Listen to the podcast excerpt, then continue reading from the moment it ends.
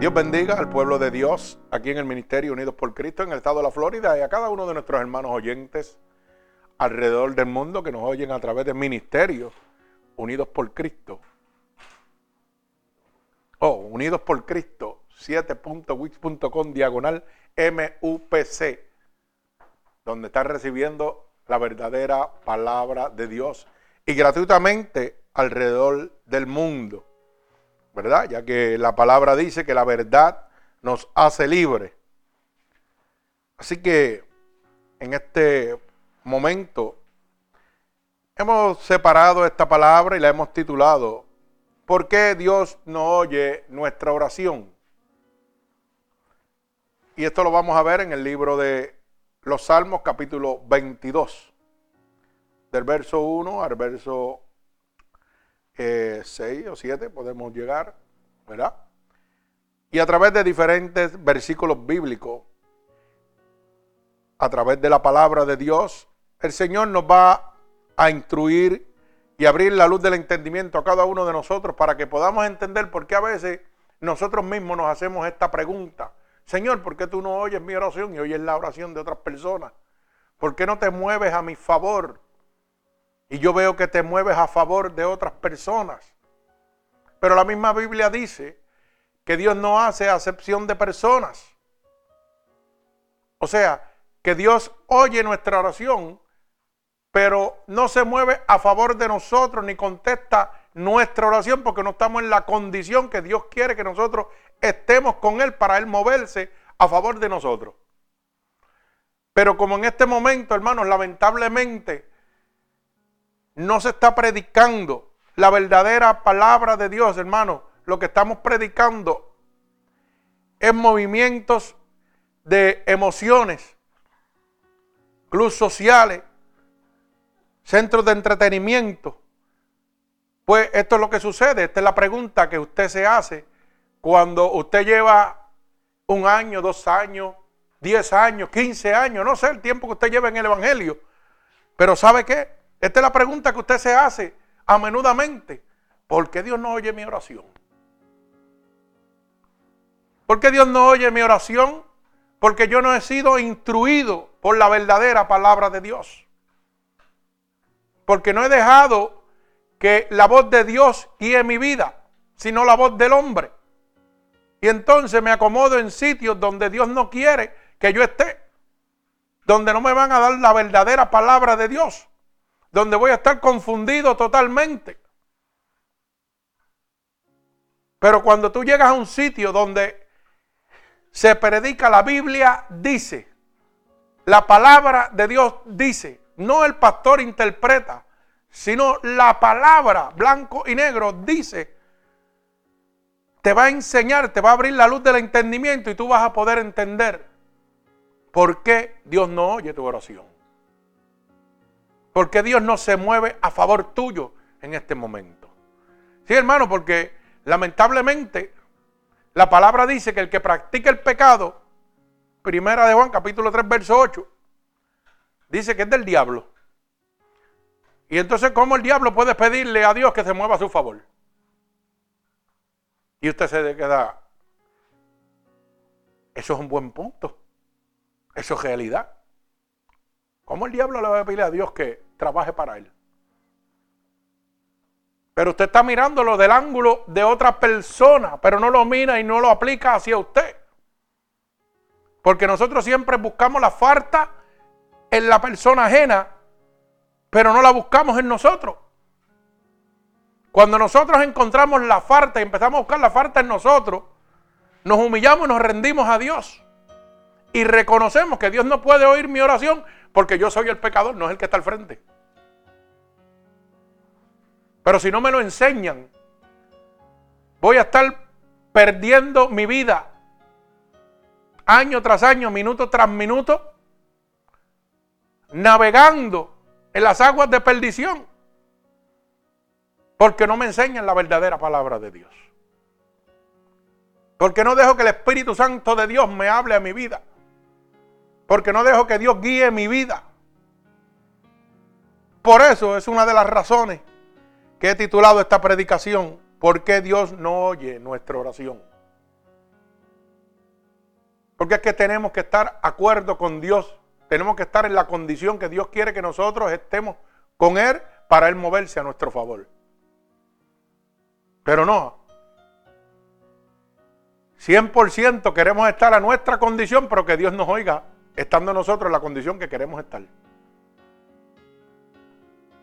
Por eso me he ido al libro de los Salmos y vamos a leer en este momento el Salmo 22 y vamos a leer la palabra de Dios en el nombre del Padre, del Hijo y del Espíritu Santo. Que el Señor añada bendición a esta poderosa palabra. ¿Verdad? En el Salmo 22. Y dice así, Dios mío, Dios mío, ¿por qué me has desamparado? ¿Por qué estás tan lejos de mi salvación y de las palabras de mi clamor? Dios mío, claro de día y no me respondes, y de noche y no hay para mí reposo. Pero tú eres santo, tú que habitas entre las alabanzas de Israel. En ti esperaron nuestros padres, esperaron y tú los libraste. Clamaron a ti y fueron librados. Confiaron en ti y no fueron avergonzados. El Señor añada bendición a esta poderosa palabra. Fíjese que comenzamos con un clamor desesperado, con una angustia. Una angustia que salía de lo profundo del corazón de una persona, como dice el salmista, clamando angustiadamente porque no oían su oración. Por eso dice el verso 1, Dios mío, Dios mío, ¿por qué me has desamparado? Cuando yo puedo leer esta palabra, le entiendo como un clamor de angustia, de desesperación, porque entiendo que en este momento estoy clamándole a Dios y Dios no me oye. Y entonces, este clamor lo convierto en un ruego. Dios mío, Dios mío, ¿por qué me has desamparado? Ya esa angustia la transformo en un ruego, en un clamor a Dios. Porque ya entiendo completamente que estoy orándole a Dios, pero Dios no me responde. Bendito sea el santo nombre de Dios. El verso 2 dice, porque están lejos de mi salvación. ¿Por qué estás tan lejos de mi salvación? Y yo me pregunto, cuando él dice, Dios mío, Dios mío, ¿por qué me has desamparado? Él se encuentra perdido totalmente, por eso exclama diciendo, ¿por qué está tan lejos de ti mi salvación? Estoy perdido.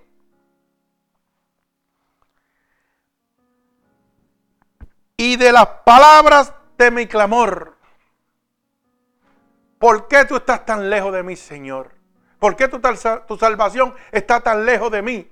¿Por qué mi clamor a ti está tan lejos de mí? ¿Por qué tú me has desamparado? ¿Por qué tú no me oyes?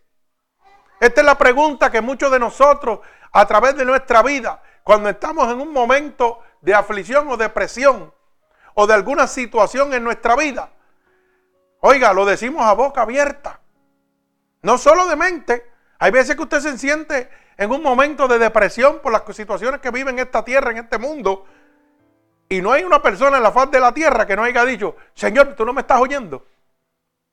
Señor, ¿por qué tú no me ayudas? No lo hay.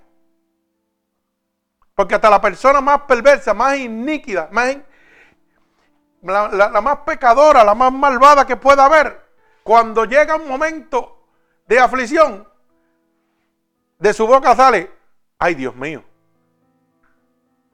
Gente atea que dicen que no, que no creen en Dios, dicen, ay Dios, ay Dios mío.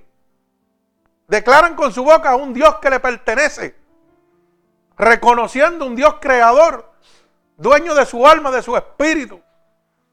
Aunque digan, que son ateos. Eso lo vivimos, hermano, y eso lo vemos cada uno de nosotros. Pero fíjese que el salmista dice, ¿por qué está tan lejos de ti mi clamor? ¿Por qué está tan lejos de ti mi salvación? Pero esa contestación la tenemos muchos de nosotros mismos. Porque conociendo lo bueno hacemos lo malo. Y queriendo hacer lo bueno, no hago lo bueno que quiero hacer, sino lo malo que no quiero hacer, dice la Biblia. Entonces nosotros tenemos coeficiente mental, porque ese coeficiente mental nos lleva a una conciencia acusadora. Hermano, usted tiene una conciencia acusadora. Una conciencia que le dice a usted lo que está bien y lo que está mal. ¿Qué debes hacer y qué no debes hacer? Pero tu mente, tu alma y tu espíritu toman la decisión que tú quieras. Pero Dios te advierte. En todo momento Dios te advierte. No hagas eso, que eso a mí no me agrada. Eso te aparta de mi salvación. Pero llega el momento de placer, de sentimiento, porque el, ser, humano, el ser humano es un conjunto de sentimientos, de emociones. Por eso cuando yo tengo una filosofía muy bonita, una palabrería bien bonita, yo lo llevo a usted donde yo quiera. Y juego con usted como yo quiera. Por eso es que hay tanta gente en este momento perdidos, vagando en una salvación falsa que le están presentando. Porque lo que hacen es jugando con sus emociones. Porque el ser humano es un conjunto de emociones. Y donde yo me sienta bien, donde me sienta cómodo, me presentan que estoy salvo. Pero ¿cómo yo puedo sentirme bien, sentirme cómodo y estoy violando la ley, los decretos y estatutos que Dios dejó establecidos para yo entrar al reino de los cielos? Y puedo provocar con mi boca un clamor de decir, yo soy cristiano. Yo le sirvo a Dios. Cuando la realidad es muy diferente. Yo no le sirvo a Dios, yo le sirvo a una religión. Porque el que le sirve a Dios obedece a Dios, se somete a Dios. Y Dios oye su clamor. Dios oye su ruego. Y Dios se mueve a favor de él.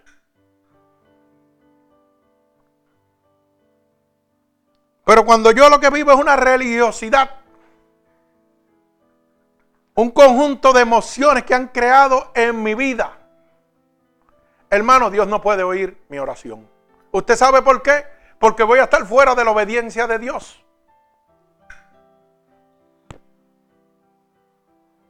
Bendito sea el santo nombre de Dios. Por eso es que el salmista dice, ¿por qué está tan lejos de mí la salvación tuya? ¿Por qué mis palabras están tan lejos de ti? Ese clamor que yo te estoy haciendo, yo siento que tú no lo oyes. Y mi pregunta es la siguiente para cada uno de ustedes, hermanos oyentes y hermanos aquí en el templo. ¿Cuántas veces nosotros mismos nos hemos hecho esa pregunta? Cuando le pedimos a Dios y no sentimos que Dios se mueva a nuestro favor. Cuando le clamamos a Dios y esperamos un milagro de Dios en el momento que Dios transforme la situación, pero Dios no se mueve a nuestro favor. Pero lo primero que hacemos es juzgar a Dios. Ah, Dios, tú no trabajas conmigo. Tu palabra dice que clama a mí, yo te responderé, pero yo te estoy clamando y tú no me oyes. Eso es lo primero que le decimos a Dios y pegamos a culpar a Dios. Pero ¿por qué no nos sentamos y por un segundo pensamos, Señor, tú no me oyes a mí porque yo estoy violando todos tus mandamientos. Señor, tú no me oyes a mí porque tú me has dicho que deje esto y yo no lo quiero dejar. Y yo le pregunto, cuando un padre le dice a un niño, camina por aquí y no hagas esto. Y ese niño hace lo contrario. ¿Qué hace el padre? Lo reprende tiene una consecuencia. Así mismo nosotros con Dios. Cuando nosotros no obedecemos a Dios tenemos una consecuencia. Tenemos una reprensión. Y si yo vuelvo a donde mi padre, que mi padre me dijo no lo haga, y yo le miento, y vuelvo por segunda vez y le miento. Mi padre sabe que yo le estoy mintiendo. El que se cree que está engañando soy yo. ¿Y qué sucede? Sencillamente, cada vez que yo venga a él, él no me va a oír. Él no va a oír lo que yo le estoy diciendo. Pues así mismo es Dios con nosotros. Si usted sigue fallándole, fallándole, fallándole, él le, clama, le dice, hey, por ahí no, por aquí no hagas esto. Yo quiero entregarte la salvación por ti. Entregué yo mi vida en la cruz del Calvario. Pero para que tú seas heredero de esta salvación, tienes que caminar de esta manera. Y tú le fallas una vez, y le fallas dos veces, y le fallas tres veces. Cuando tú vuelves a Él, ¿usted cree que Dios es como un padre normal? No, hermano. Dios sigue peleando y sufriendo la batalla por usted. Y sufriendo ese dolor de que usted vive en el engaño, en la angustia. No es que no, Dios no oiga su oración, Dios lo está oyendo, pero Dios no va a contestar su oración. Dios no se va a mover a su favor. ¿Por qué? Porque estoy en la desobediencia. Pero cuando yo llego lamentablemente a una iglesia, a un sitio donde se predique supuestamente la palabra de Dios, y lo que me tienen es brincoteo, baile, mucho aire acondicionado, muchas pantallas gigantes, mucho movimiento de emoción, pero no me hablan esta verdad, Dios no puede oír mi oración. ¿Sabe por qué? Porque mi mente ya está condicionada de que yo estoy bien delante de Dios. Que Dios no me está oyendo porque Dios es el culpable de que no me oiga. Porque cuando me llenan a mí de emociones, yo me creo que soy el cristiano más cristiano del mundo, pues si no conozco la verdad. Pero la Biblia dice que la verdad me hace libre. Pero no, hermano, es mucho más fácil. Usted llegar a un sitio donde hayan 50 hermanos, 100 hermanos, 200 hermanos, tengan mucha pantalla gigante, tengan mucho brincoteo, mucho danza, mucha baile, muchas emociones. ¿Por qué? Porque usted se va a sentir bien. Pero ¿qué es lo que se va a sentir bien? Su cuerpo, su carne. Pero su alma y su espíritu se están perdiendo.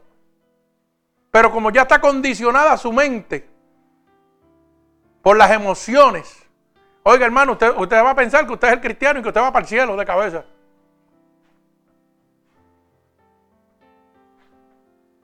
Y como en este mundo, lamentablemente, todo el que se muere lo mandan para el cielo, nadie se va para el infierno. Es como yo digo, el diablo está perdiendo el tiempo entonces. No, olvídese, este era bueno, era malo, pero como quiera va para el cielo porque Dios lo perdonó. Hermano, eso lo sabe solamente usted y Dios. Bendito sea el nombre de Jesús. Pero dice la palabra en el verso 3. Pero tú eres santo Tú que habitas entre las alabanzas de Israel.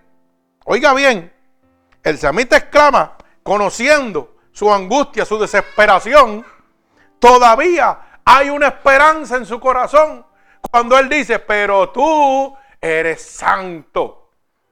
O sea que todavía, a pesar de que él sabe que está perdido, porque no está bajo la voluntad de Dios, bajo los decretos, estatutos y mandamientos que Dios dejó establecido, por eso es su angustia, su desesperación, que él reconoce que su salvación está perdida. Él reconoce que su clamor a Dios no llega a él.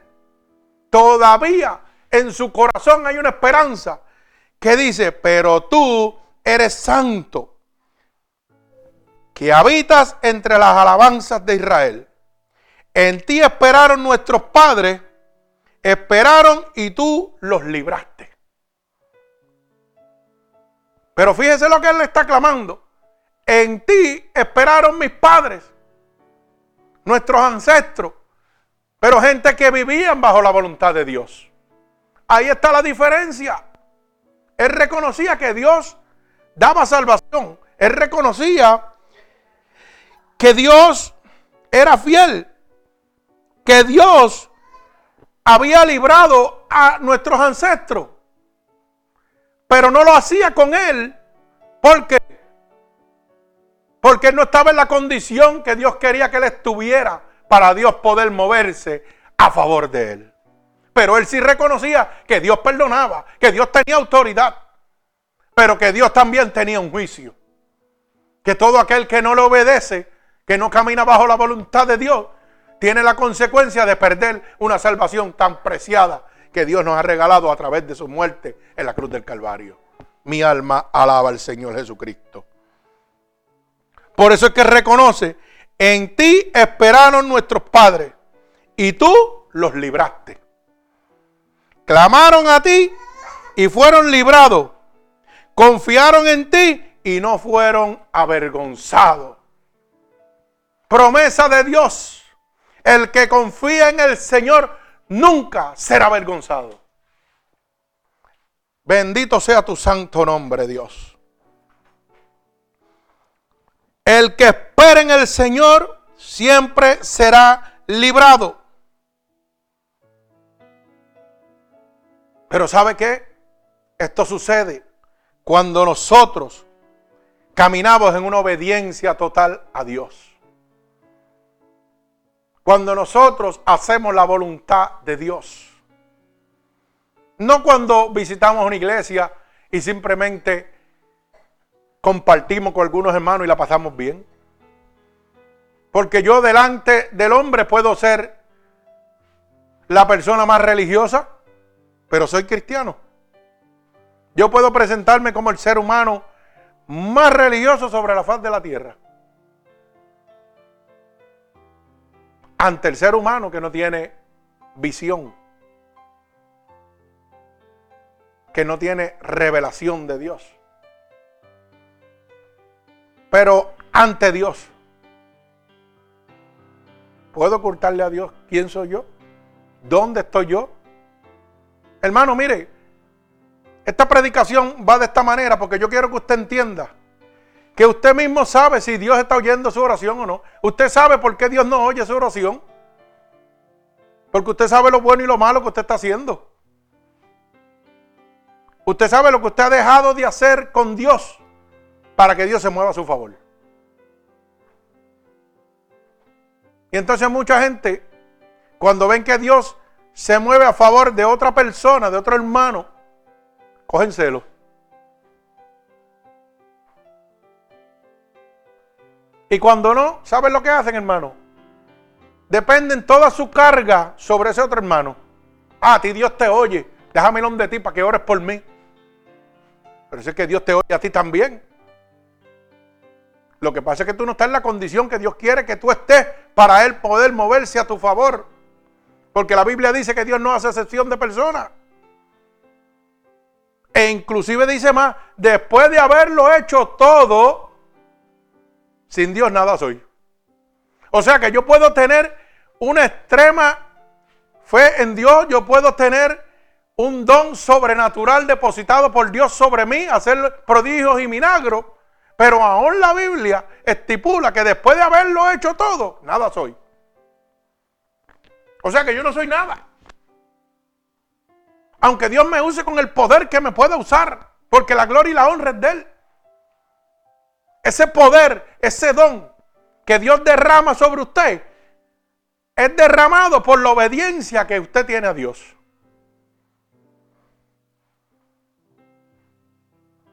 Bendito sea el nombre de Jesús. Hebreos 13:8 dice que el poder de Dios es el mismo ayer, hoy y por los siglos. O sea, que el poder que tenía Mateo, Lucas, Marco, también lo puedo tener yo. Porque el poder de Dios no se ha agotado. Pero ¿cuál es la diferencia entre Mateo, Marco, Lucas. Pablo y usted o yo? Porque había entre los doce discípulos había diferencias también. Habían unos que estaban llenos de poder y otros que, que dudaban y no tenían poder. Y andaban con Cristo. La misma situación que tenemos usted y yo. Estamos en el siglo XXI. Y hay unos hermanos que están llenos del don de Dios, del poder, de la sabiduría, de la gracia de Dios, y otros que no. Porque si vamos a la palabra, Pablo, primero era un asesino de cristianos y perseguidor de cristianos. Pero Hubo una transformación, una transfiguración por el Espíritu Santo de Dios que Él se dejó moldear. Y después fue uno de los siervos más agresivos que Dios pudo levantar, uno de los discípulos más agresivos. ¿Mm? O sea que Dios mostró su poder a través de él. Pero Pedro era un corajudo y un testaduro. ¿Y un qué? Y un incrédulo. Porque dudaba mucho como está pasando hoy en día. Lo mismo que está sucediendo hoy en día. Hay unos hermanos que son, tienen una fe ciega en Dios y obedecen a Dios como tiene que ser. Y Dios se mueve a su favor y derrama dones sobre ellos y los usa con poder. Y eso lo vemos que Dios usa niños y usa viejos y usa analfabetas como usa gente con mucho intelectual. Sé que Dios se va a mover a favor del que se somete a Él. Aquí no es el conocimiento ni la grandeza del hombre. Aquí es la voluntad de Dios. Aquí es la obediencia a Dios. Si usted quiere que Dios se mueva a su favor, si usted quiere que Dios, oiga, derrame de sus dones sobre usted, usted tiene que obedecer a Dios. Esto es muy sencillo. Bendito sea el nombre de Dios. El salmista declara en el, en el verso 5 que clamaron nuestros padres, fueron librados y no fueron avergonzados. Pero hay una palabra clave aquí. ¿Por qué nuestros padres, como dice el salmista, no fueron avergonzados? ¿Por qué clamaron a Dios y fueron librados?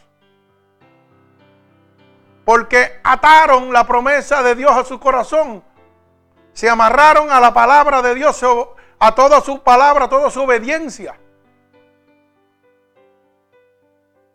hicieron una de las cinco argumentos que yo siempre hablo en la palabra. Muchos años atrás Dios me mostró esto. Que habían cinco argumentos que yo tenía que sacar de mi vida para yo poder crecer en Dios. Para que Dios pudiera moverse a mi favor para que Dios pudiera derramar poder y gracia sobre mi vida, para poder bendecir a los demás. Y uno de esos argumentos que tuve que sacar de mi vida es la duda. Pedro dudaba mucho. Cuando Dios le enviaba algo, siempre tenía una contradicción. Pero esa contradicción venía por la duda que había en su corazón. ¿Pasará o no pasará? ¿Y cuántos hermanos viven hoy en este momento así? Ay, yo voy a hacer esto, pero yo no me atrevo. Porque si no sucede. Hermano, la duda mata la fe. Y vino Dios y dijo, pues está bien. ¿Tú no quieres hacerlo? Pues quédate ahí. Y cogió a Pablo. Y la misión que Dios tenía para Pedro, que era levantar las, las iglesias en Efesios. Oiga, ¿Quién la tuvo que levantar? Pablo. Un asesino de cristianos. Un perseguidor. ¿Usted piensa que eso no fue un cocotazo duro para Pedro? Que Dios buscara un perseguidor, un asesino de cristianos, para levantar sus iglesias. Alaba alma mía Jehová. ¿Usted piensa que ahí no mató la duda de, ¿eh? de Pedro? Cuando, Pablo, cuando Pedro tenía que ver a Pablo, Dios santo, este hombre, ¿cómo ha cambiado? Hizo lo imposible. Mi alma alaba al Señor. ¿Usted cree que de esa manera Dios no mató la duda en Pedro? Claro que la mató. La excusa, otro de los argumentos que matan la fe. Lo más que tenía Pedro, excusa. Para todos tenía una excusa. ¿Mm? Y no solo Pedro, porque hubieron más de los siervos que Dios los llamaba a hacer algo y ponían excusas. Vete y predica. ¿Y cómo dijo uno? A ver si ustedes se acuerdan. Si yo soy tartamudo. Yo no puedo hablar tu palabra porque yo soy tartamudo. ¿Quién fue ese? ¿Ah? ¿Cómo fue, hermana? Moisés. Moisés fue tartamudo, le dijo a Dios que no. ¿Y qué era eso? ¿No era una excusa? ¿Y en qué lo convirtió Dios? Le dio el privilegio de sacar su pueblo. ¿Mm? Palabras en su boca. Pero ¿qué hizo Moisés? Confiaba totalmente en Dios. No dudaba en lo absoluto. Obedecía a Dios. ¿Y qué hacía Moisés? Hablaba directamente con Dios y Dios le oía. O sea que la oración de Dios, de Moisés, llegaba al trono de Dios. Llegaba a los oídos de Dios. Pero ¿por qué podía llegar?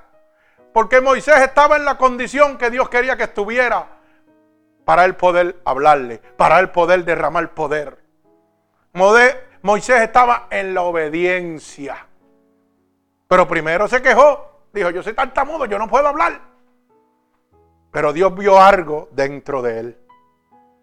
Dios vio algo dentro de Pablo. Y Dios está viendo algo dentro de cada uno de nosotros, hermano.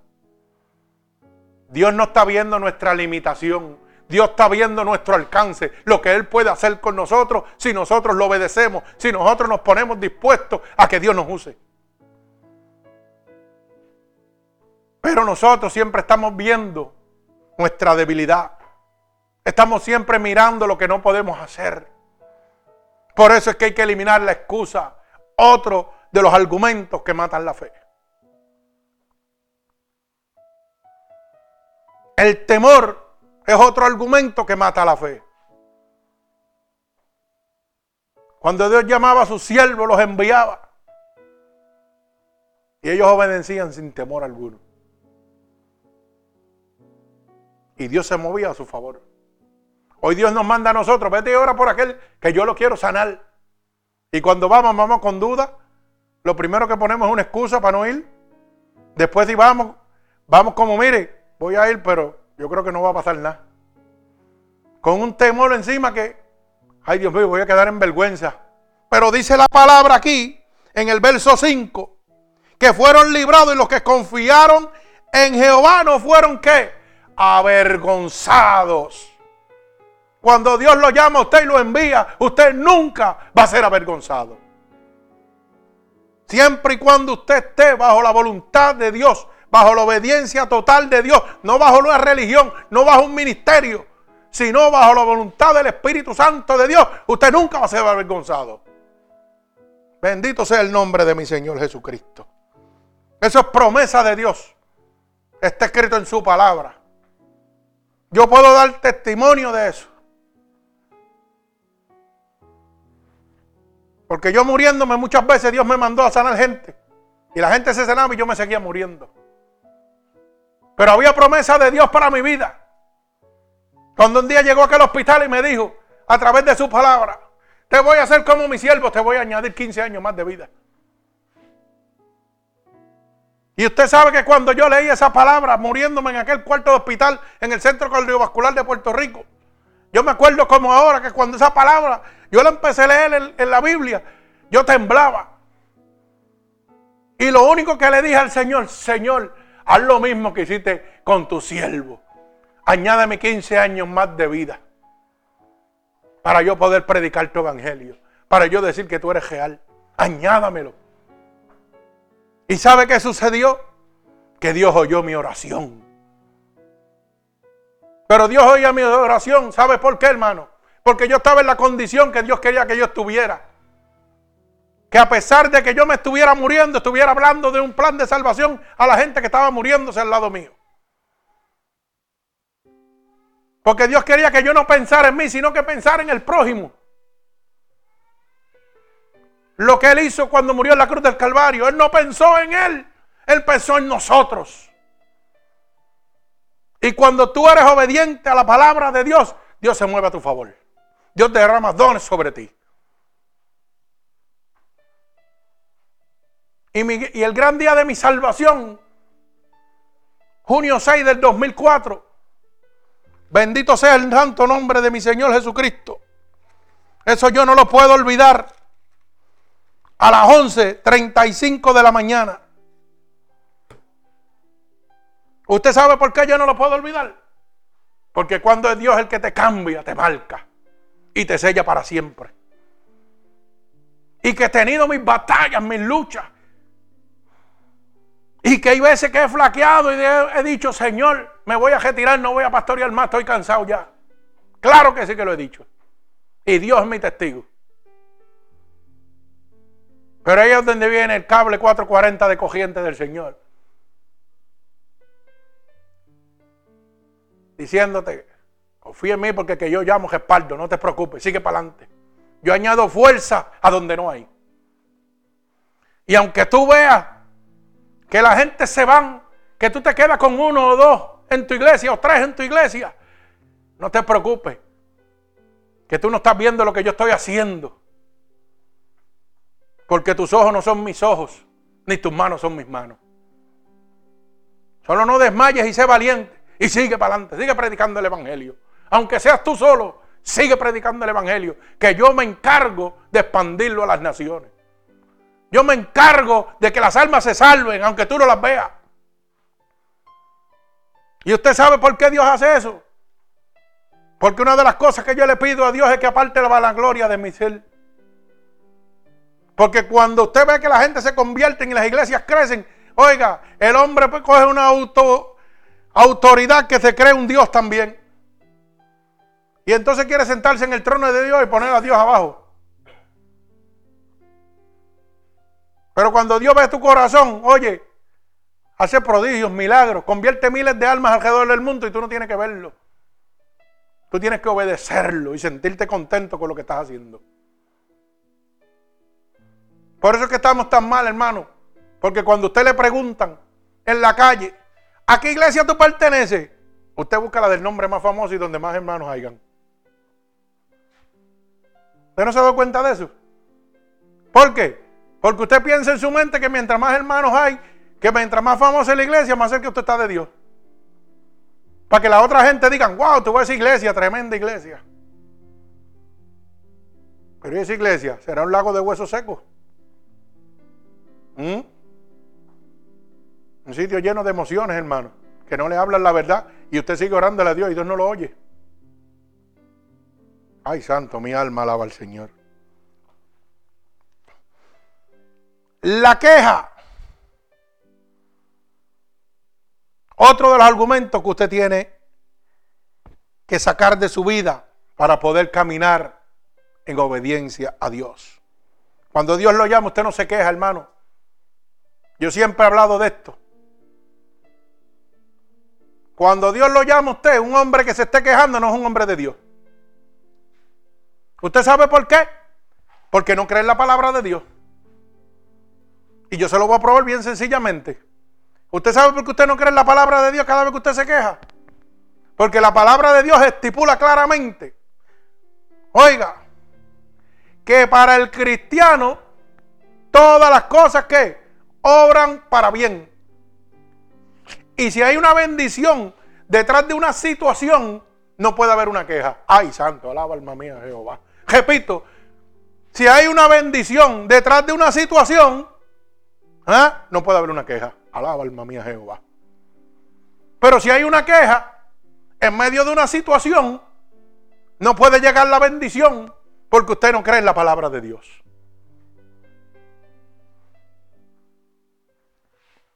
¿Por qué? Porque la misma palabra dice aquí en el verso 5 que fue promesa de Dios. Que aquellos que clamaron, aquellos padres que esperaron en Jehová, Dios no los avergonzó. O sea que Dios no lo va a dejar a usted en vergüenza. No importa lo que esté pasando.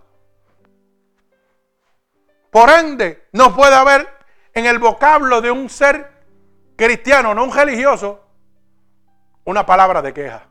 Porque para los que aman a Jesús todas las cosas obran para bien. Y yo le puedo decir eso y certificarlo porque yo lo he vivido. Cuando yo me estaba muriendo, yo no me quejaba. Yo seguía predicando. Y usted sabe que mucha de la gente que yo le predicaba en el hospital me decían, ¿cómo tú puedes hablar de un Dios que te está dejando morir a ti y me está diciendo que me va a salvar a mí? ¿Ustedes creen que eso es fácil? Pero eso era el diablo hablándome para atrás. Pero ¿sabe qué? Dios me había prometido que no iba a ser avergonzado.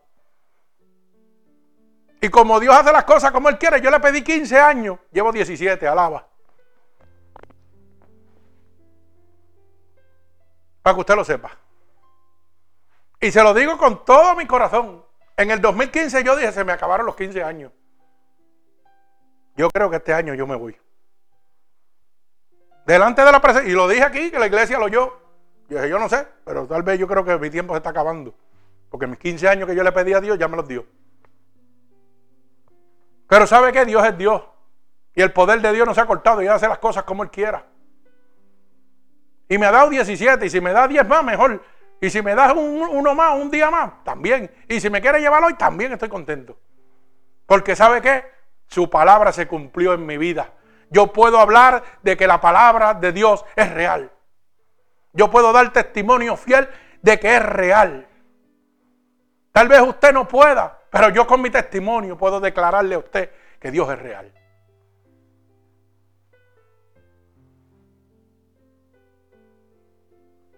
Dios lo hace, hermano. ¿Cómo lo hace su problema? Pero Él lo hace. Pero usted tiene que estar en la condición que Él quiere que usted esté con Él para Él moverse a su favor. No es en la condición que usted quiere estar, es la que Dios quiere que usted esté. Es muy diferente. Bendito sea el nombre poderoso de mi Señor Jesucristo. Un siervo con miedo es el otro argumento. Acuérdese que el temor y el miedo no es lo mismo. Siervo con miedo no puede decir que le sirve a Dios. ¿Usted sabe por qué? Sencillamente. Porque la palabra dice, ¿quién contra ti si yo estoy contigo? Se levantarán por un camino, pero por siete tendrán que huir. Eso es promesa de Dios. ¿Por qué? Porque Jehová el poderoso, el grande y poderoso, va delante de usted. Pues entonces usted no puede tener miedo en ninguna situación.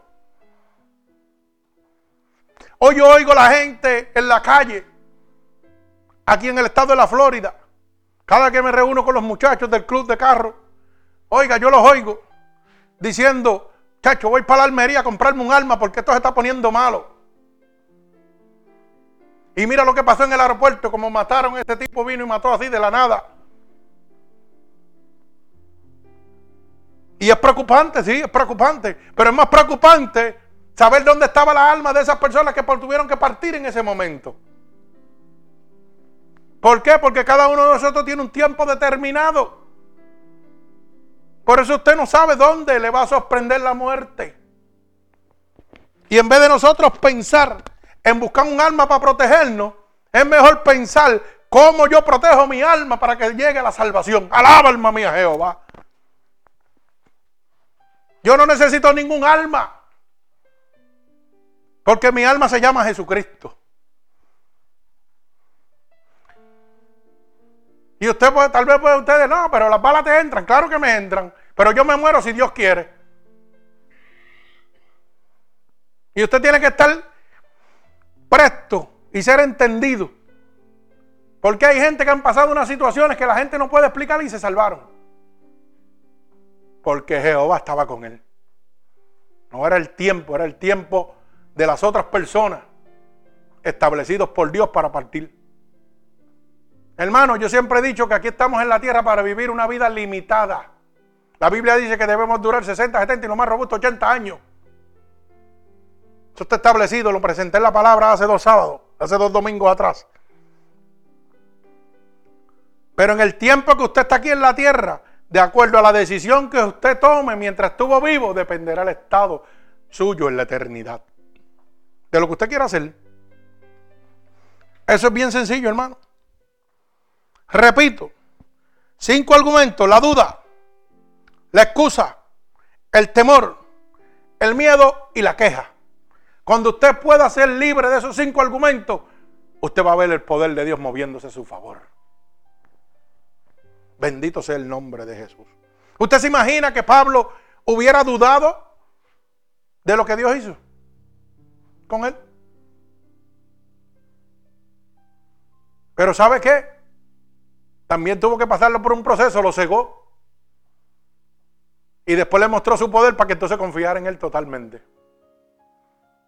Tal vez Dios en este momento no está mostrándole su poder a usted personalmente, pero se lo está mostrando a través de mi testimonio de que es real. Yo soy el único hombre vivo en el mundo con un mesotelioma. Un tumor en la vena cava superior que nadie puede vivir más de un año. Yo llevo 17 para la gloria de Dios. Sin plan médico. Alaba alma mía Jehová.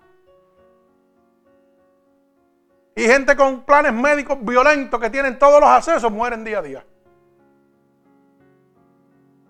Pero yo sé en quién confiado. En Jehová. Y Jehová dice su palabra que no me deja en vergüenza. He tenido situaciones económicas violentas, desastrosas. ¿Y sabe qué hago? No me desespero, confío en Jehová.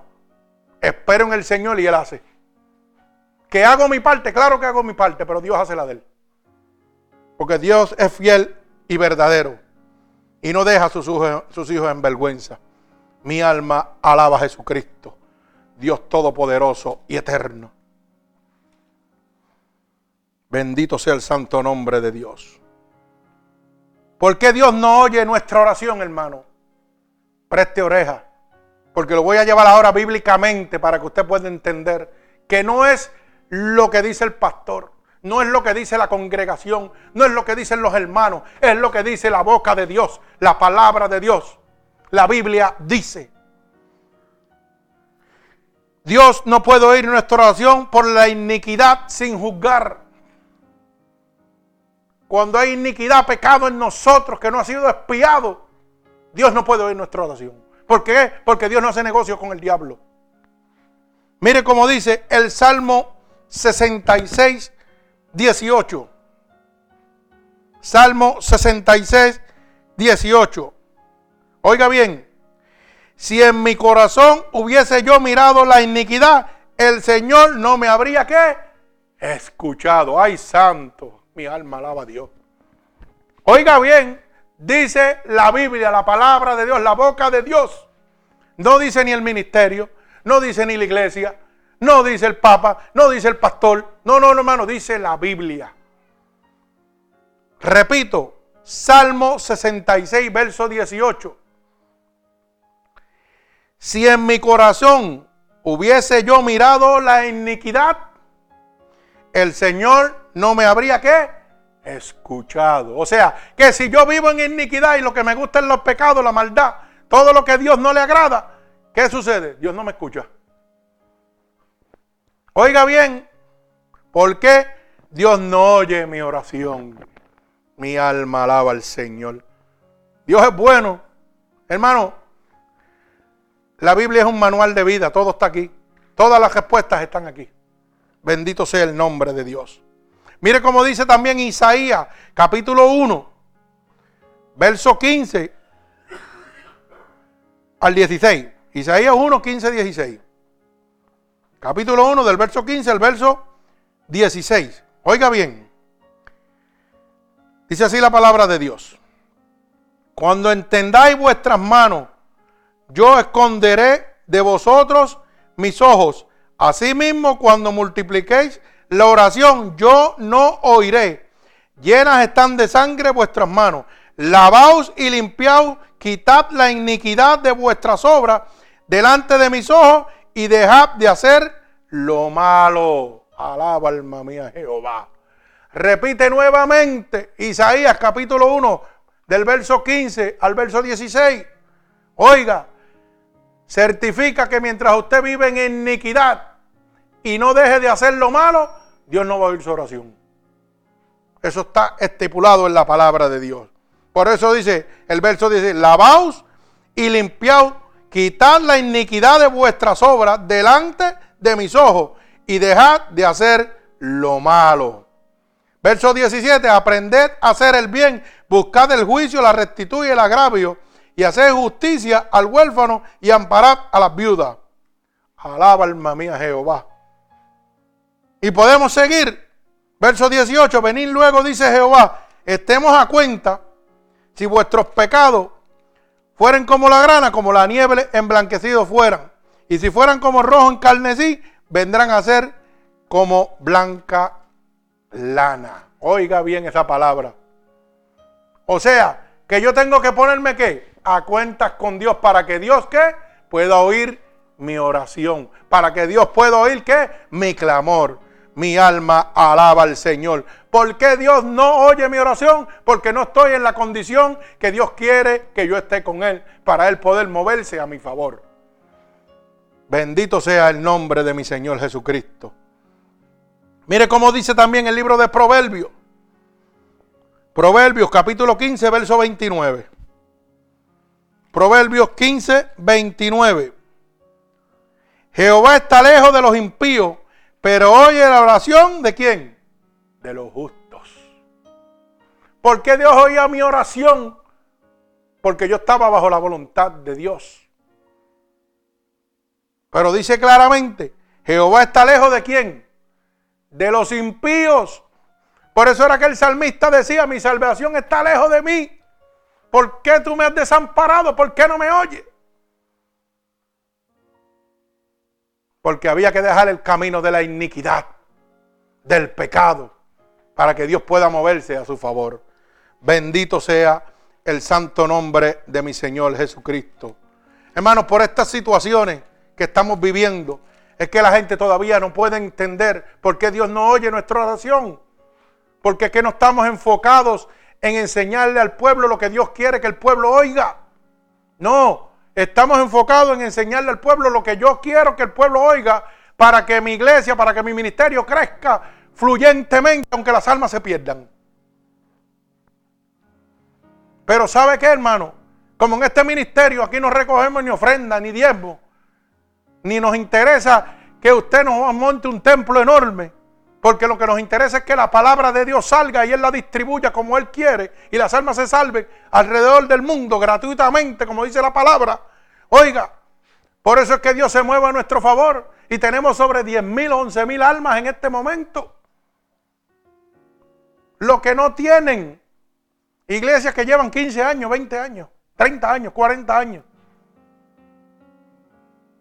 Almas salvadas, hermano. No gente que se congregan a mirar. No, no, hermano, son almas salvadas.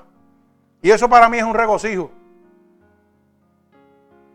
Bendito sea el nombre de Dios.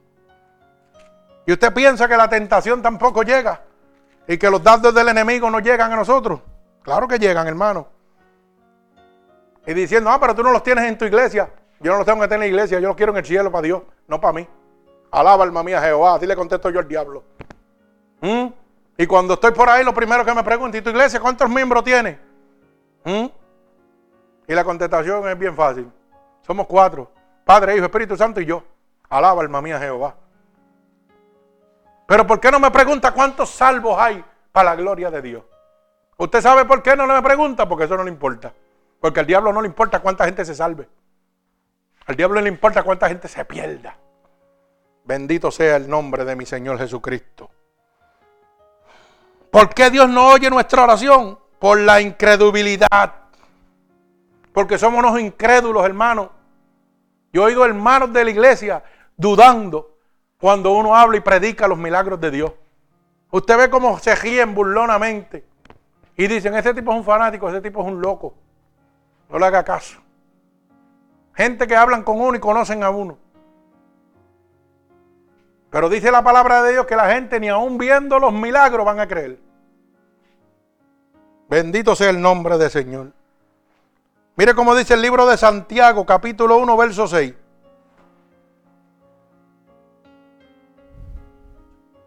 Y dice la palabra, Santiago, capítulo 1, verso 6.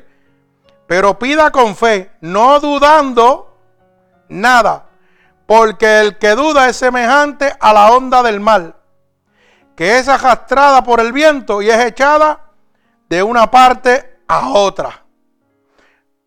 Ay, santo, oiga eso. ¿Y qué dije yo de uno de los argumentos que había que eliminar? La duda, la incredulidad.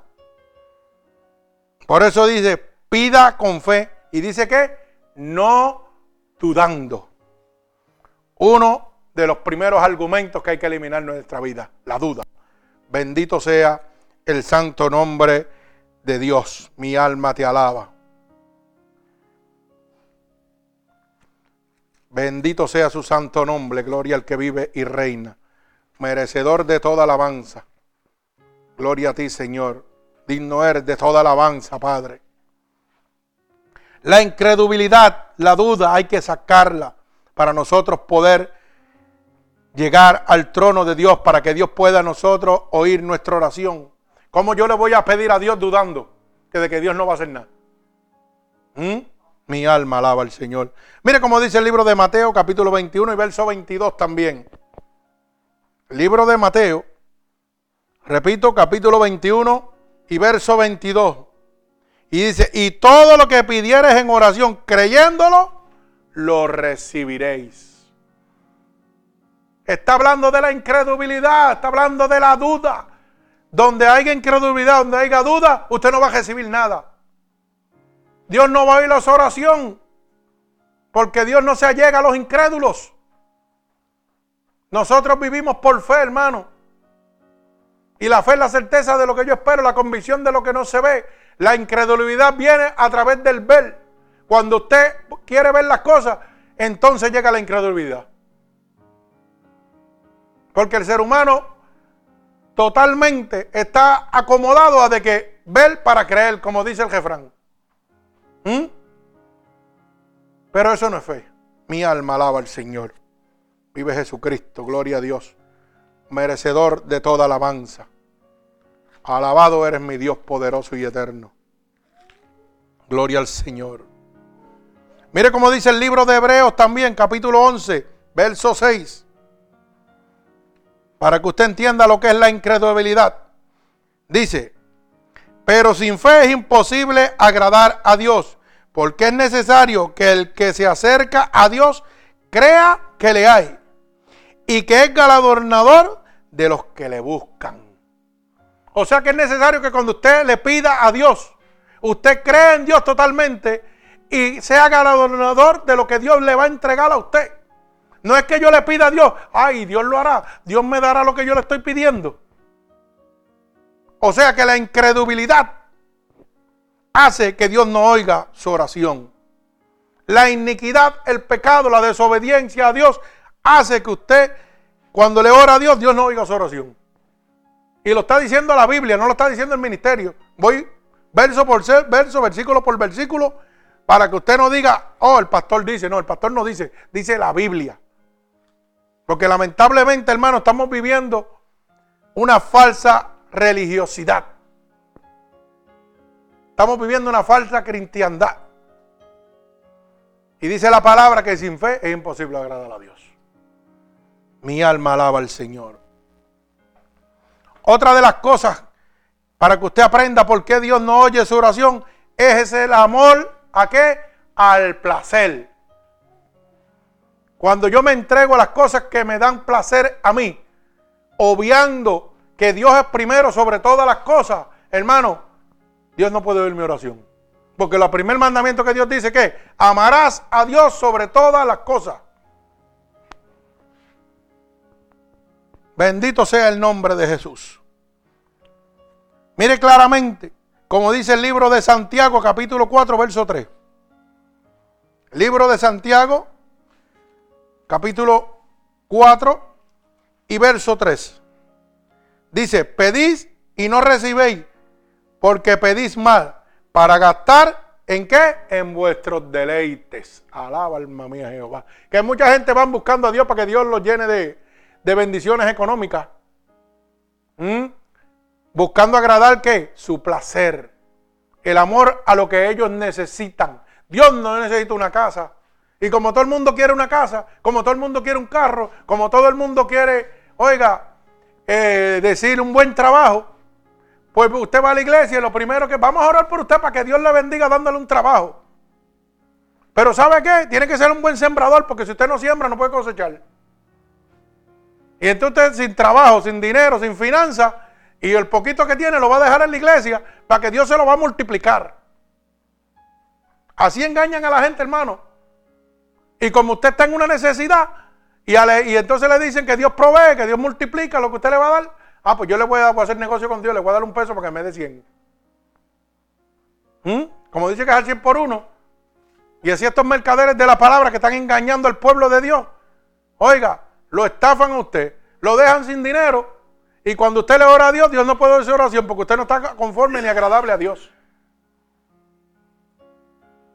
Cuando Dios lo que le está diciendo es, obedéceme. Obedéceme, oye mi palabra, obedéceme. Confía en mí, ten fe en mí. No es que vayas allá y haga y deja y seas el mejor diezmador, el mejor ofrendador en la iglesia. Sí, si usted lo quiere hacer, amén. Eso está bien para que, mire, oiga, si el ministerio tiene que salir a la calle a hacer algo, o si usted quiere enriquecer a un pastor, pues también lo puede hacer, eso es un problema. Pero la pregunta que yo le hago es la siguiente. Hoy en día, o tal vez, no sé, hermanos que me están oyendo alrededor del mundo, tal vez hoy en día usted sea el mejor diezmador de la iglesia. Tal vez usted sea uno de los líderes de la iglesia. Un mujer. ¿Mm? Puede ser que usted sea, tenga un puesto. Puede ser el presidente de la junta. Puede ser un diácono. Puede ser un anciano de la iglesia. Pero yo le dejo esta pregunta en su mente para que usted se la conteste. Todavía con todo el puesto, el título y todo lo que usted tenga en su iglesia, usted se sienta y a veces le dice a Dios, Señor, ¿por qué tú no oyes mi oración? Ay, santo, mi alma alaba a Dios. Contéstese esa pregunta porque si eso le está pasando, usted tiene que arreglar cuentas con Dios. Mi alma alaba a Dios. Porque el que confía en Dios nunca es avergonzado. Y no tiene que dudar bajo nada. Bendito sea el nombre de Dios. Si usted todavía está haciendo esa pregunta, ay Señor, tú no oyes mi oración, usted tiene problemas serios con Dios. Usted tiene que arreglar cosas con Dios. Y lo leímos ahorita, ponte a cuenta con Dios para que tu oración ¿qué? sea contestada, porque tus pecados van a ser lavados como la lana. ¿ah? Si fueran como el joven encarnecido, Dios los iba a lavar como la lana. Pero lo primero que te estipula la palabra es ponte qué? A cuentas con Dios. Para que tus pecados de iniquidad sean perdonados y tu oración pueda ser contestada por el Espíritu Santo de Dios. Mi alma alaba al Señor Jesucristo. Gloria al que vive y reina. O sea que, como leímos en la palabra en el libro de Santiago, capítulo 4, verso 3, claramente dice, pedid y no recibid porque pedís mal. Estás pidiendo para gastar en vuestros deleites. Estás yendo a la casa de Dios para que Dios te bendiga en tus placeres, pero no en tu, en tu espiritualidad. No para que Dios haga crecer el plan de salvación en tu vida. No para que tu alma se salve, sino para que te multiplique lo que a ti te agrada. Bendito sea el nombre de Dios. Y como la gente, oiga, estos ministerios falsos, falsos profetas, conocen la necesidad del ser humano, a eso se apelegan. Vamos a pedirle a Dios para que Dios te dé, para que Dios te multiplique, pero no para que te salve tu alma. Ay, santo, mi alma alaba a Dios. El que tenga oído, que oiga lo que el Espíritu le dice a las naciones. Gloria al Señor. Vive el Señor Jesucristo. Gloria a Dios. Mi alma alaba al Señor. Mire cómo dice el libro Segunda de Timoteo, capítulo 3, verso 4 y verso 5, para que usted siga entendiendo por qué Dios no oye mi oración por el amor al placer. Repito, Segunda de Timoteo, capítulo 3, verso 4, verso 5. Traidores, impetuosos, infautosos, amadores de los deleites más que de Dios que tendrán apariencias de piedad, pero negarán la eficacia de ella. A estos evitas. Oiga bien la palabra, repito. Son traidores, impetuosos, infautosos. Amadores de qué? De los deleites, del placer, más que de Dios. Porque a estos son los que que, perdón, que tendrán apariencia de piedad, pero negarán la eficacia de ella, a estos evita. Mucha gente que en este momento, oiga, son amadores que montan iglesias, que montan ministerios para enriquecerse, para poder suplir qué? Sus placeres, sus necesidades. Pero dice el amadores que son impetuosos, que son infatuosos y que son traidores. Porque están hablando la palabra de Dios, pero su corazón está lejos de ellos. Su corazón está muy lejos de Dios. Mi alma alaba al Señor. Vive Jesucristo, gloria a Dios. Otra de las razones por las cuales Dios no puede oír su oración, ¿sabe cuál es? El orgullo. Por el orgullo Dios no puede oír su oración.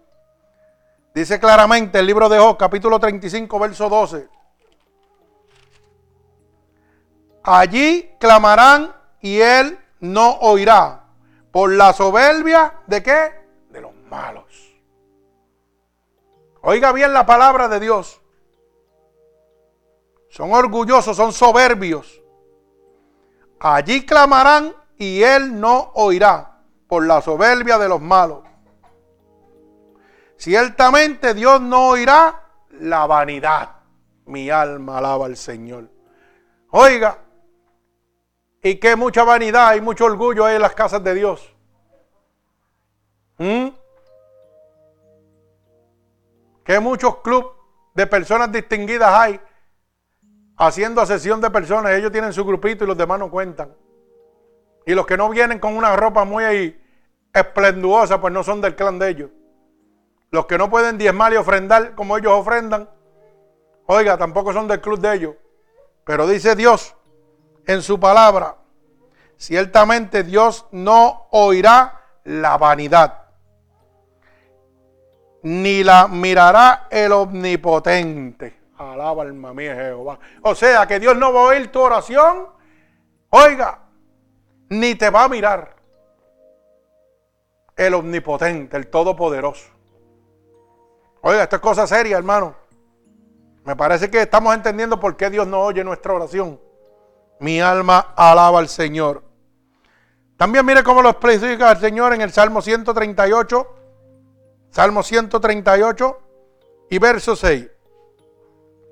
Dice, porque Jehová es excelso y atiende al humilde, mas al altivo que mira de lejos.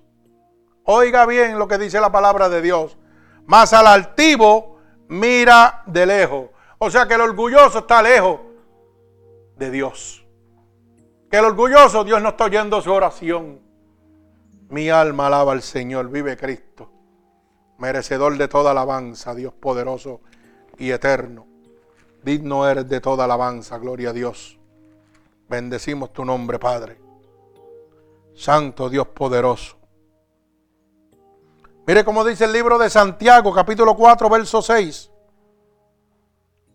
Santiago, capítulo 4, verso 6. ¿Por qué Dios no oye mi oración? Por mi orgullo. Mi alma alaba al Señor. Oh almas adúlteras, ¿no sabéis que la amistad con el mundo es enemistad contra Dios? Cualquiera pues que quiera ser amigo del mundo se considera, se constituye enemigo de Dios.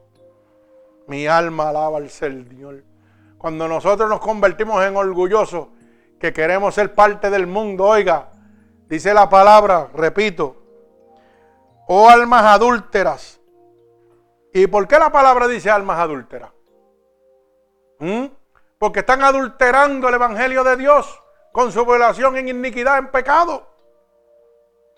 Dice, ¿no sabéis que la amistad del mundo es enemistad contra Dios? Y hoy en día hemos metido el mundo en las casas de Dios.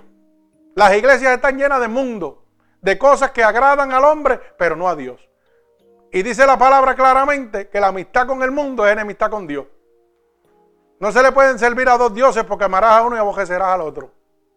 Bendito sea el nombre de Dios. Eso es para que usted vea cómo estamos, hermano viviendo una falsa religiosidad y usted piensa que está bien y ahora tiene la contestación, ¿por qué Dios no oye mi oración? Por mi iniquidad, por mis pecados, por el amor al placer, porque no estoy buscando la voluntad de Dios, sino los placeres que motivan mi alma, mi cuerpo, mi carne, por el orgullo que llevo dentro. Bendito sea, por la altivez.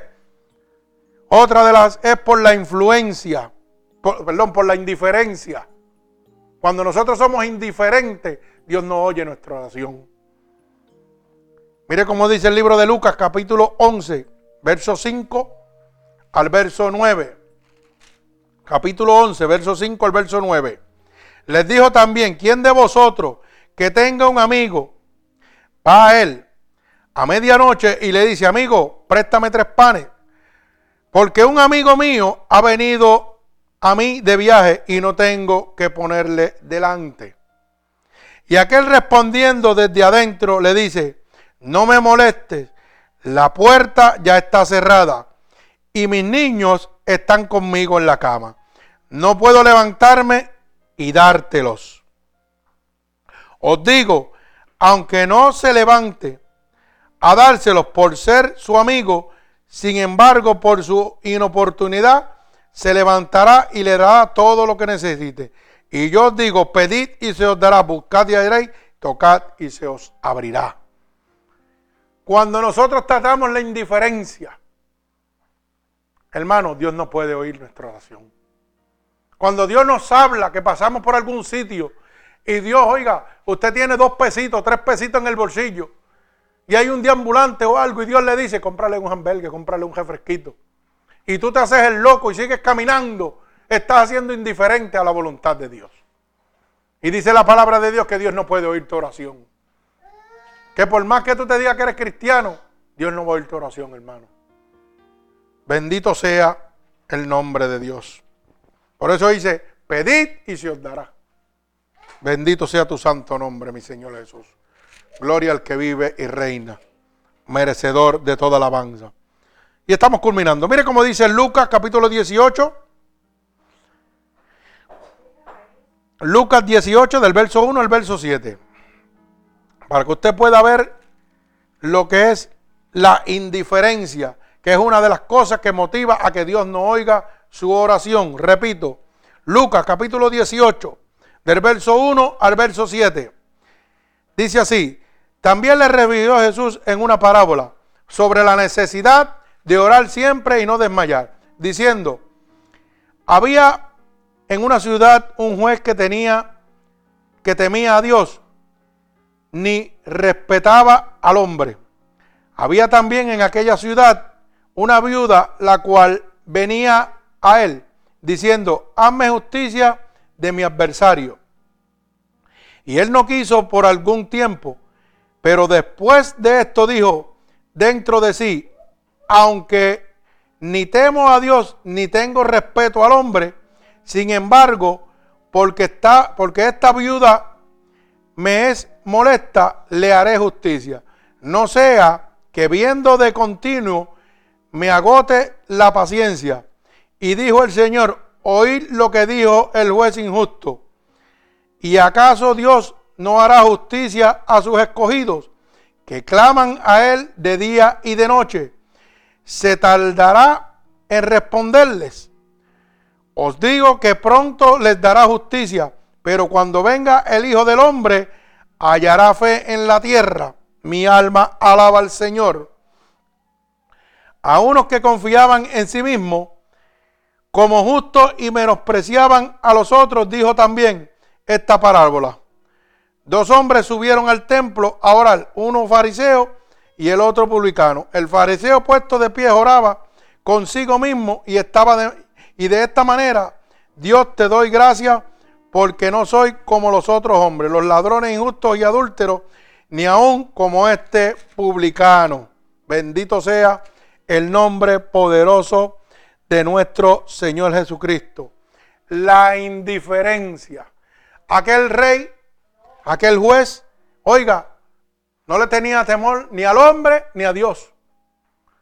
Pero ¿sabe qué? Por su indiferencia dijo, ¿sabe qué? Que Dios haga como tiene que hacer. Será Dios justo. A él le era indiferente lo que le pasara a aquella viuda pero a Dios no. Cuando usted es indiferente, hermano, Dios no va a oír su oración. ¿Sabe por qué? Porque para Dios nadie es indiferente. Para Dios todos son iguales. Dios murió por todos nosotros. Dios murió por Hitler, por Hussein, por Bin Laden. Por toda esta gente murió Dios.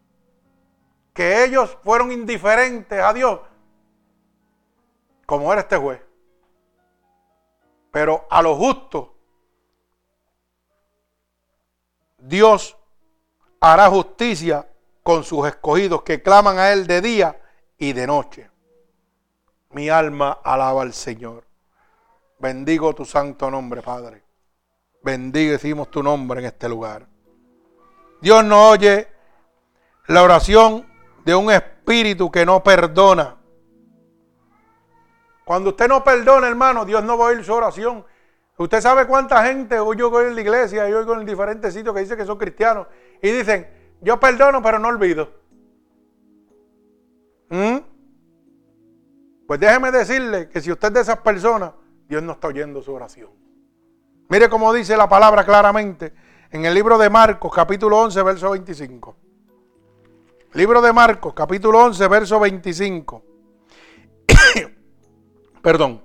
Y cuando estéis orando, perdonad si tenéis algo contra alguno, para que también vuestro Padre que está en los cielos os perdone a vosotros vuestras ofensas. Usted sabe lo que está diciendo el Señor claramente. Que si usted no perdona, Dios no lo va a perdonar. Así que si usted le está pidiendo perdón a Dios por alguna iniquidad que usted ha cometido, a través de la oración, pero usted no ha perdonado lo que usted tiene en deuda en la tierra, Dios no está oyendo su oración. La está echando al vacío. Mi alma alaba al Señor. Vive Cristo. Esto es para los que dicen que perdonan pero no olvidan. Alaba alma mía Jehová. Pero son cristianos. Mi alma alaba al Señor. Efesios capítulo 4, verso 32. Efesios capítulo 4, verso 32. Mi alma alaba al Señor. Mire cómo dice. Antes es benigno unos con otros, misericordioso, perdonando unos a otros, como Dios también os perdonó a vosotros en Cristo Jesús. Repito, Efesios capítulo 4, verso 32. Un espíritu que no perdona, no puede Dios oír su oración. Bendito sea el nombre de Dios. Y como último, punto final, ¿por qué Dios no oye nuestra oración? Por abandonar la palabra de Dios.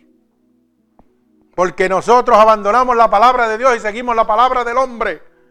La consuficiencia del hombre, la palabrería, las emociones del hombre y dejamos la verdadera palabra de Dios. Bendito sea el nombre de Dios. Y dice la palabra en el primera de Pedro, capítulo 3, verso 7 al verso 13. Repito, primera de Pedro, capítulo 3, verso 7 al verso 13. Vosotros, maridos, igualmente vivid con ellas sabiamente, dando honor a la mujer como vaso más frágil y como cohedereras de la gracia de la vida, para que vuestras oraciones no tengan estorbo.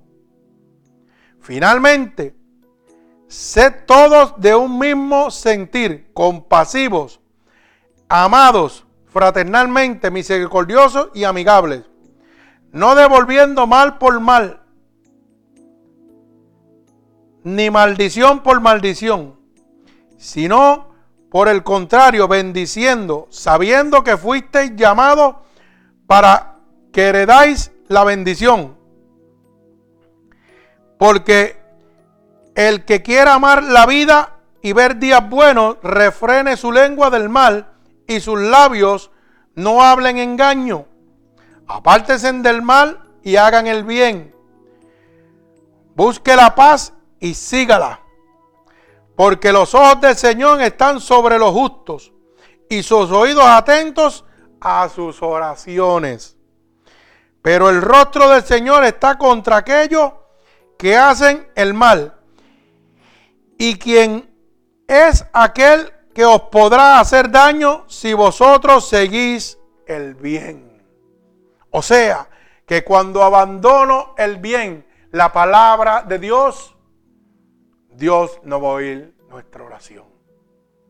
Cuando yo violo los mandatos, decretos, estatutos que Dios ha dejado establecido en la palabra de Dios, como dice el verso 9, no devolviendo mal por mal.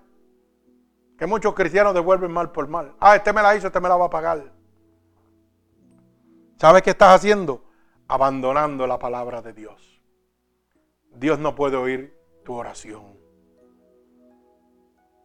Como dice el verso 9, maldición por maldición, sino por el contrario, bendiciendo. El que trae maldición a tu vida, tú lo bendices. Como hizo Dios. Todo aquel que lo cacheteó, lo crucificó, Él lo bendijo. Con una palabra que dijo, perdónalos porque no saben lo que hacen.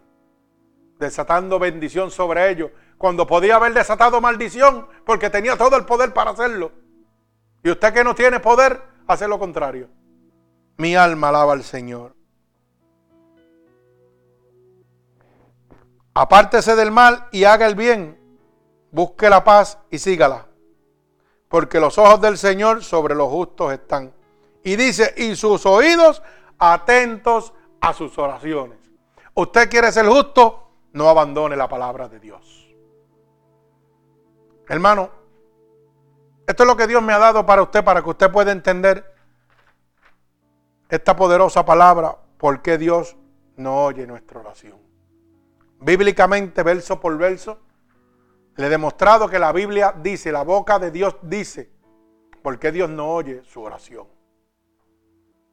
Tal vez en este momento usted tendrá un montón de inquietudes en su mente pero todas esas inquietudes se resuelven con una sola contestación. ¿Estaré yo en el lugar que Dios quiere que yo esté? ¿Estaré yo en el lugar indicado donde Dios quiere que yo oiga su palabra? Porque si Dios no oye mi oración, es por la iniquidad de mis pecados que no han sido juzgados. Y si no ha sido juzgado es porque no me lo están enseñando. Porque usted sabe que el pecador se complace con el que ama el pecado. Y no le interesa que usted se salve.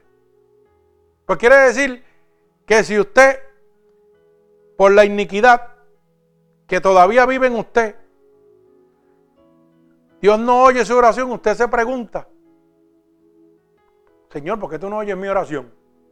Pues hoy tienes una contestación por la iniquidad que todavía estás viviendo por el amor a las cosas de placer, porque vas a la iglesia para ser bendecido materialmente, pero no espiritualmente.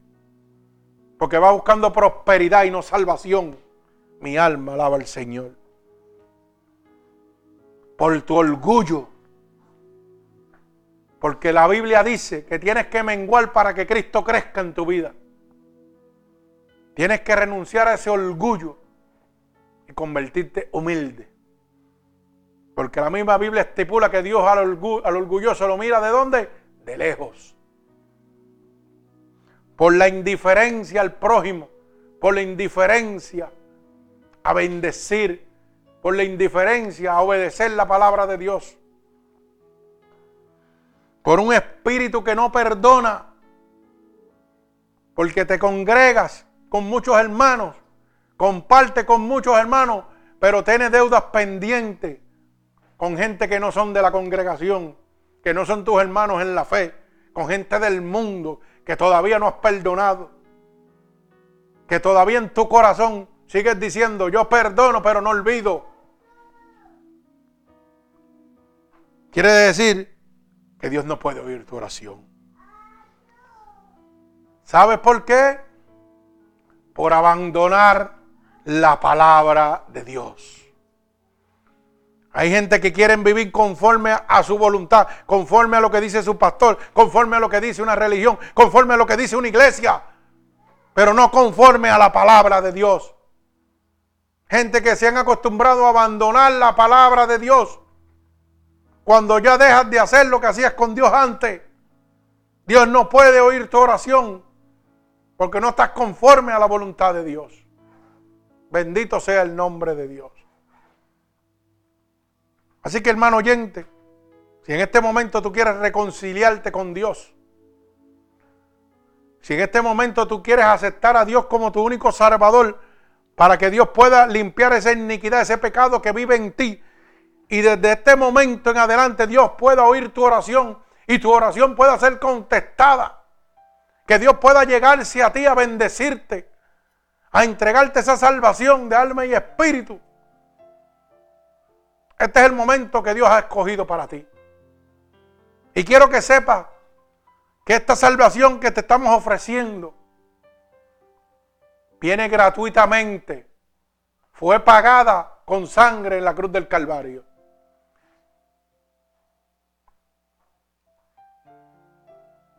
Es una salvación gratuita. Si tú quieres que Dios empiece a oír tu oración, si tú quieres que Dios empiece a contestarte tu oración, lo único que tienes que aceptar a Cristo como tu único Salvador. Y repetir conmigo estas palabras. Señor, estoy delante de tu presencia ahora mismo. Porque tú eres un Dios omnipotente porque eres un Dios omnipresente.